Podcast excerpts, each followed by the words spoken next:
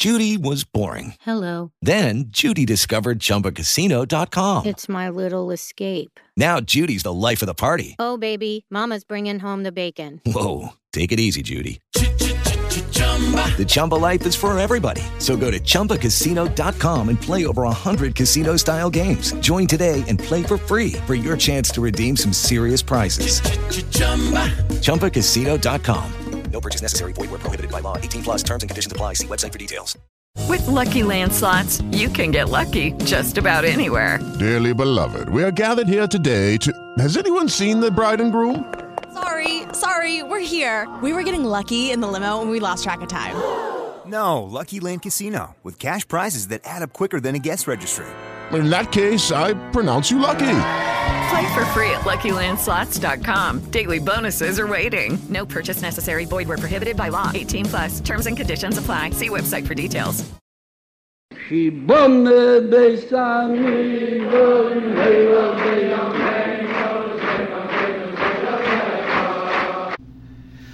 Olá, gente. Shalom, shalom a todos. Estamos iniciando nosso estudo diário das sete leis. Hoje é segunda-feira, dia 12 de Shevat, do ano de 5784, dia 12 do mês de Shevat, do ano de 5784.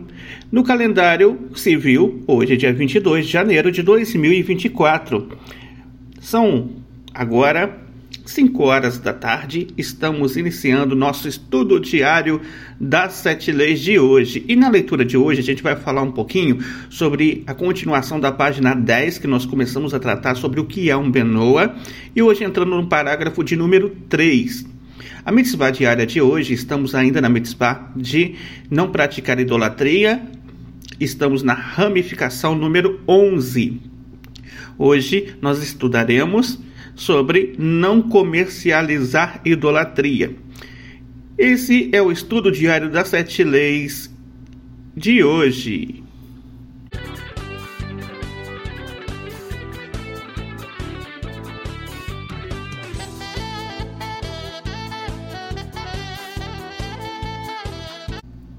Então, continuando o nosso estudo diário das sete leis de hoje, hoje estamos no Guia Beninoa, na página 10.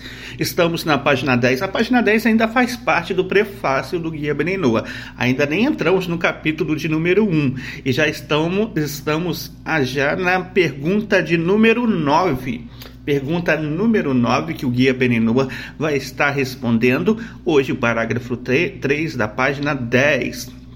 Então, a pergunta número 9 é: Um Benoa pode cumprir mais mandamentos além dos sete que ele foi ordenado? Então, nós sabemos que um Benoa ele foi ordenado a não praticar idolatria, não blasfemar, não derramar sangue, não roubar, não praticar imoralidade, não maltratar os animais e praticar justiça, correto? Então, digamos que os outros mandamentos que se tem na Torá. Um Benoa pode estar cumprindo? Será que ele pode, não pode? Vamos ver a resposta do nosso rabino, o Ravi Yaakov Gerenstadt, ele vai estar respondendo. Assim está no Guia Benenoa. Um Benoa, apesar de não ter sido ordenado pelo Eterno a cumprir demais mitzvot, preceitos que foram ordenados ao povo judeu, caso ele queira voluntariamente cumpri-las de forma voluntária, com uma oferenda para Deus, ele pode fazê-la, com algumas exceções que serão tratados mais adiante no guia. E Deus o recompensará por isto. De acordo com Maimônides, Lei de Reis, capítulo 10, alahá número 10. Então, como nós podemos ver, nosso Rav, nosso Rabino, ele está respondendo aqui para nós o seguinte, gente. Ele está respondendo aqui que sim, nós podemos cumprir outras mitzvot, ou seja, outros mandamentos, além dos sete que nós temos a obrigação. Isso lembrando que o nosso sete que nós temos obrigações, eles têm aquilo que nós chamamos de, de detalhes ou de ramificações, né? Então, é, não é algo muito simples, é algo realmente que tem toda uma forma de aparato. Então nós vamos vendo que além desses sete que nós já estamos ordenados, nós podemos cumprir é, os mandamentos uh, do povo judeu, desde que tenha-se algumas regras que a resposta do nosso Ravi aparece aqui no texto, né? Você pode ver que a resposta vai dizer o seguinte: primeiro, que foram ordenados ao povo judeu. Então essa é a primeira coisa. A pessoa ela tem que ter ciência de que esse mandamento que ele não foi ordenado a ele, mas foi ordenado ao povo judeu, que ele pode cumprir, ele tem que ter ciência de que esse mandamento foi ordenado ao povo judeu. É a primeira coisa. Então, ele tem ciência que isso não foi um mandamento ordenado a ele. Então, o que, que isso implica? Isso implica no seguinte: isso implica no seguinte detalhe. Ele entende que se ele não cumprir esse mandamento, ele não corre o risco de, de repente, responder por isso como culpa, como transgressão. Não é transgressão. Mas, no entanto, se ele cumpre esse mandamento, é claro que vai ser algo que terá um proveito, digamos que um proveito físico, digamos que um proveito neste mundo, seria isso. Vamos lá. Segunda coisa que nós vemos aqui nesse texto, caso ele queira voluntariamente cumpri-las de forma voluntária. Então, essa é a segunda questão. Ele tem que entender que ele não está cumprindo esses mandamentos voluntários de uma forma obrigatória, tá? E que ele entenda que ele está cumprindo de uma forma voluntária, ou seja, porque ele não foi ordenado, mas porque ele deseja no coração. Não tem, não tem que haver, digamos assim, um, um, uma condicionante que é, empurre ele para isso. Seria isso. Mas ele tem que decidir isso de próprio critério, da próprio desejo, da própria vontade dele, e sabendo que isso ele não foi ordenado, mas é algo voluntário. E mais uma, como uma oferenda para Deus. O que significa isso? Ele tem que entender que esse mandamento que ele está cumprindo é como se fosse um presente para Deus. O que, que isso implica? Isso implica o seguinte: uma pessoa, para cumprir um mandamento voluntário, primeira coisa, ele tem que estar cumprindo os seus obrigatórios. Ele tem que estar cumprindo o seu Sete Mitzvot Benenoa. Ele tem que ser um Benoa. Tá? Ele tem que acreditar no uno e no único Deus. E então ele pode realmente passar a cumprir essas, esses mandamentos voluntários. Então, isso é algo muito importante que ele tem que se atentar para isso. Para que ele não possa estar cometendo algum tipo de erro. E Deus nos livre, assim, criando uma nova religião. Deus nos livre. Para que isso ocorra, tem que ser de acordo com o parâmetro aqui estabelecido. Então, é como se fosse um presente para Deus.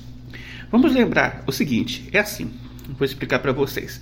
Essa linguagem de, que de ser uma oferenda para Deus, essa linguagem é a linguagem que o Maimônides usa lá em Lei de Reis, capítulo 10, alahá número 10 onde diz que se um não judeu quiser apresentar um sacrifício, quiser trazer um, um sacrifício para o templo, ele pode, o povo judeu tem que aceitar esse sacrifício e não deve impedi-lo de fazer isso. Assim que o Maimônides, ele determina lá no capítulo 10 de Lei de Reis, Alahá número 10.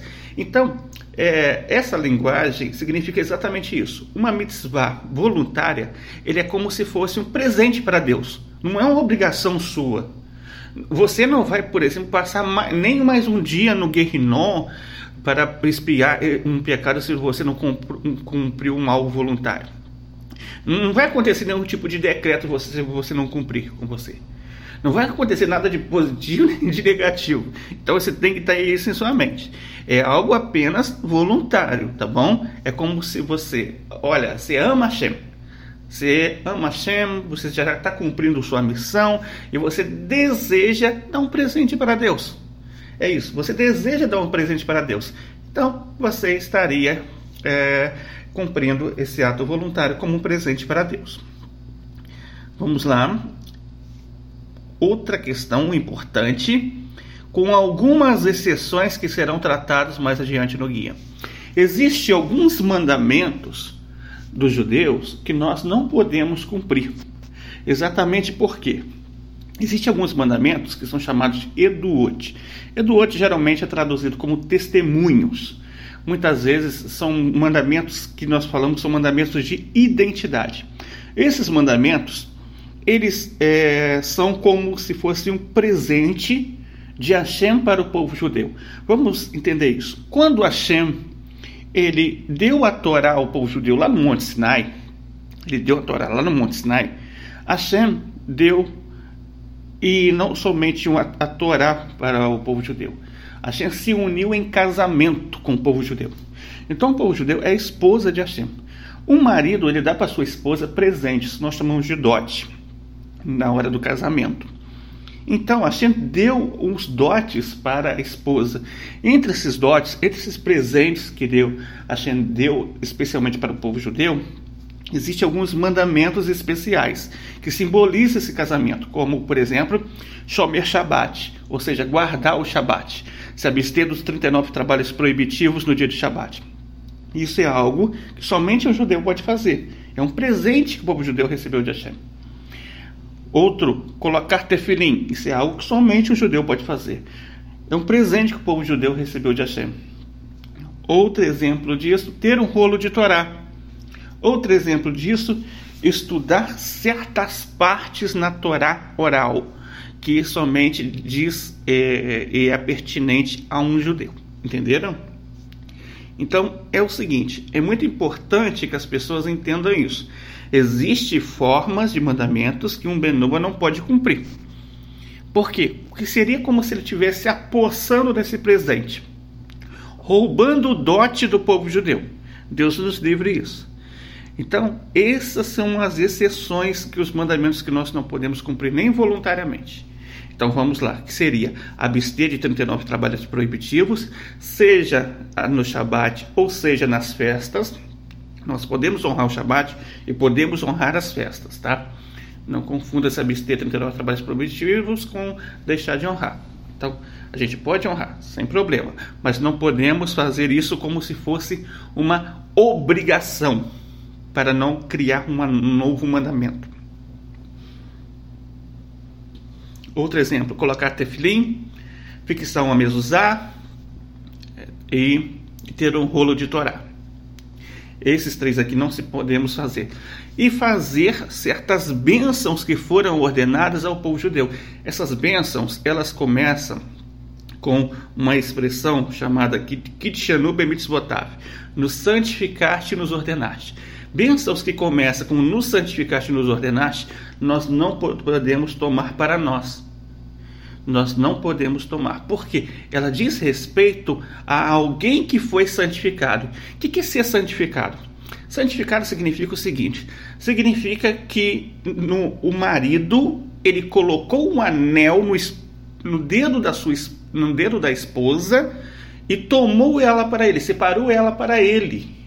Esse ato é chamado de santificar a esposa, ou seja, separar a esposa para si. Esse ato somente diz respeito ao povo judeu. Então, quando uma pessoa faz uma bênção e fala que nos santificaste, é como se ele estivesse falando: Olha, eu sou a esposa de Hashem e tomando o lugar do povo judeu. Isso não pode, de hipótese alguma, tá bom? Então é importante deixarmos isso bem é, prescrito aqui, para que não haja equívoco sobre isso. Então, conforme nós vimos aqui no Guia Benino hoje, nós podemos cumprir outros mandamentos além dos sete que nós temos, desde que não cumpramos os mandamentos chamados de Eduot, ou seja, que são mandamentos que legislam sobre a identidade do povo judeu como esposa de Hashem.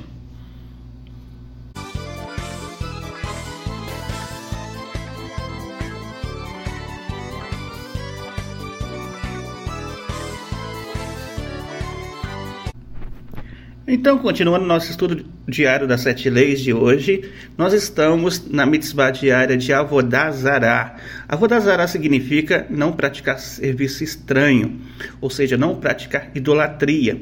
E a referência desse mandamento está registrado lá em Gênesis capítulo 2, versículo 16, juntamente com Êxodo 20, versículo 2, versículo 3, interpretado pelo Tratado Sanhedrin 56b, no qual encontramos e ordenou Hashem ao homem: Eu sou Hashem teu Deus, não terás outros deuses diante de mim.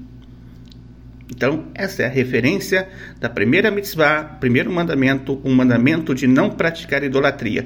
Entrando agora na décima primeira ramificação, onde nós vamos falar sobre a proibição a respeito de comercializar idolatria. Baseado na lista do Dr. Moshe Weiner, Dr. Roger Weiner, no livro uh, Os Sete Mandamentos do Altíssimo, ele traz a proibição que os descendentes de Noé são proibidos de fazer ídolos para outras pessoas e comercializar idolatria, conforme nós podemos vir aqui. Esse mandamento é obrigatório para toda a humanidade, ou seja, toda a humanidade não deve comercializar idolatria, e a punição obrigatória pela violação desse mandamento é a punição pelas mãos dos céus. Ou o que significa isso? Significa que ninguém vai ir diante de um tribunal e o tribunal não vai sentenciar ninguém a uma pena capital. Mas é, diante de Hashem, aquela pessoa está cometendo uma transgressão. A partir do momento que ela realmente ela vende ou compra algo que seja é, condicionado a uma idolatria. Daqui nós aprendemos que não devemos fazer ídolos para as outras pessoas, seja para dar de presente ou para vender. Isto se aplica mesmo que a pessoa que os faz não adore os ídolos nem acredite neles, mas simplesmente o faça por dinheiro.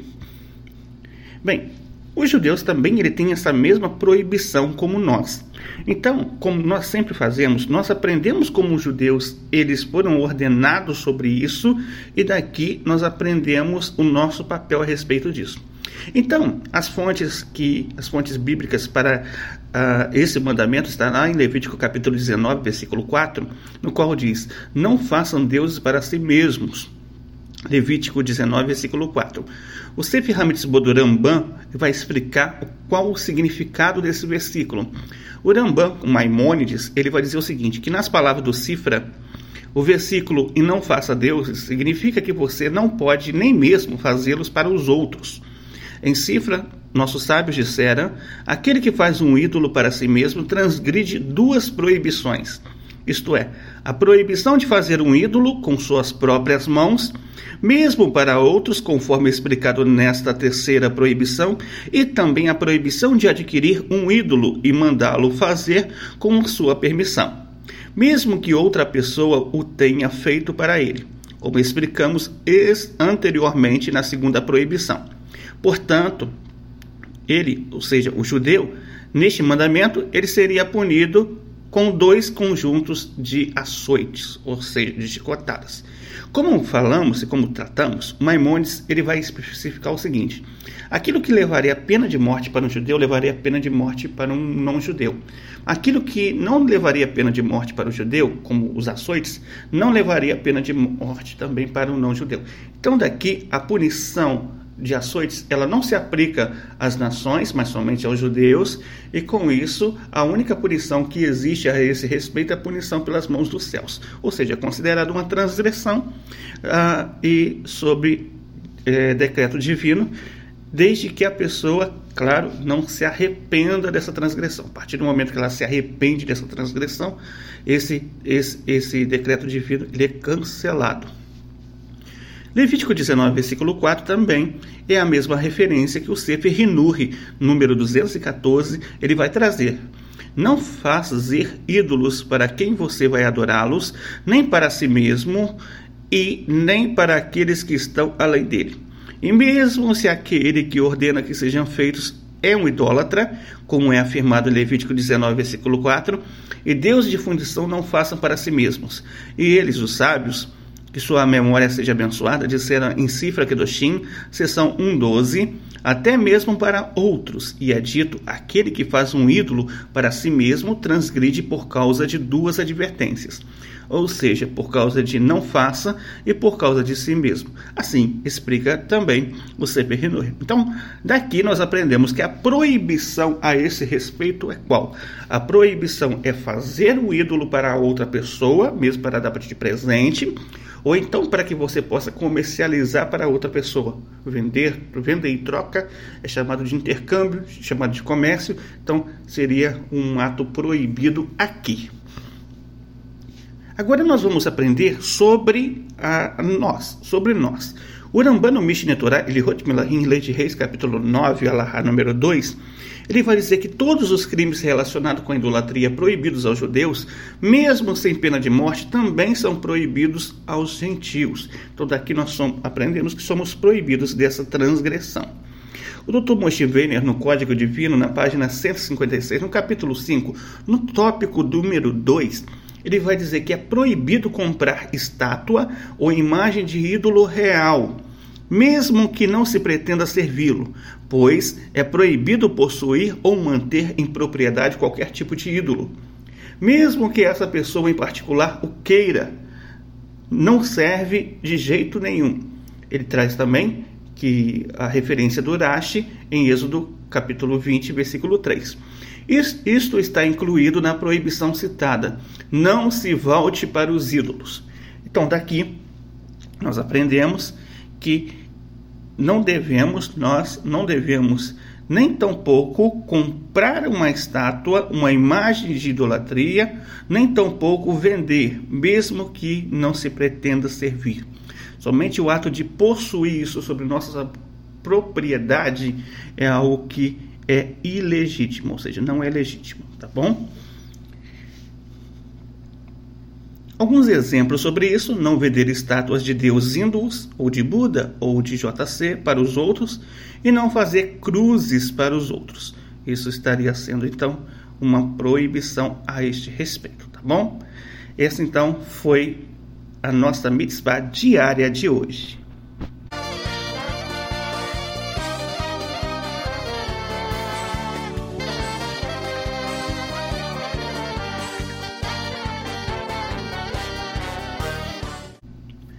Então, gente, esse foi o nosso estudo diário das leis de hoje. Foi muito bom estar com você. Amanhã nós estaremos de volta com mais um estudo.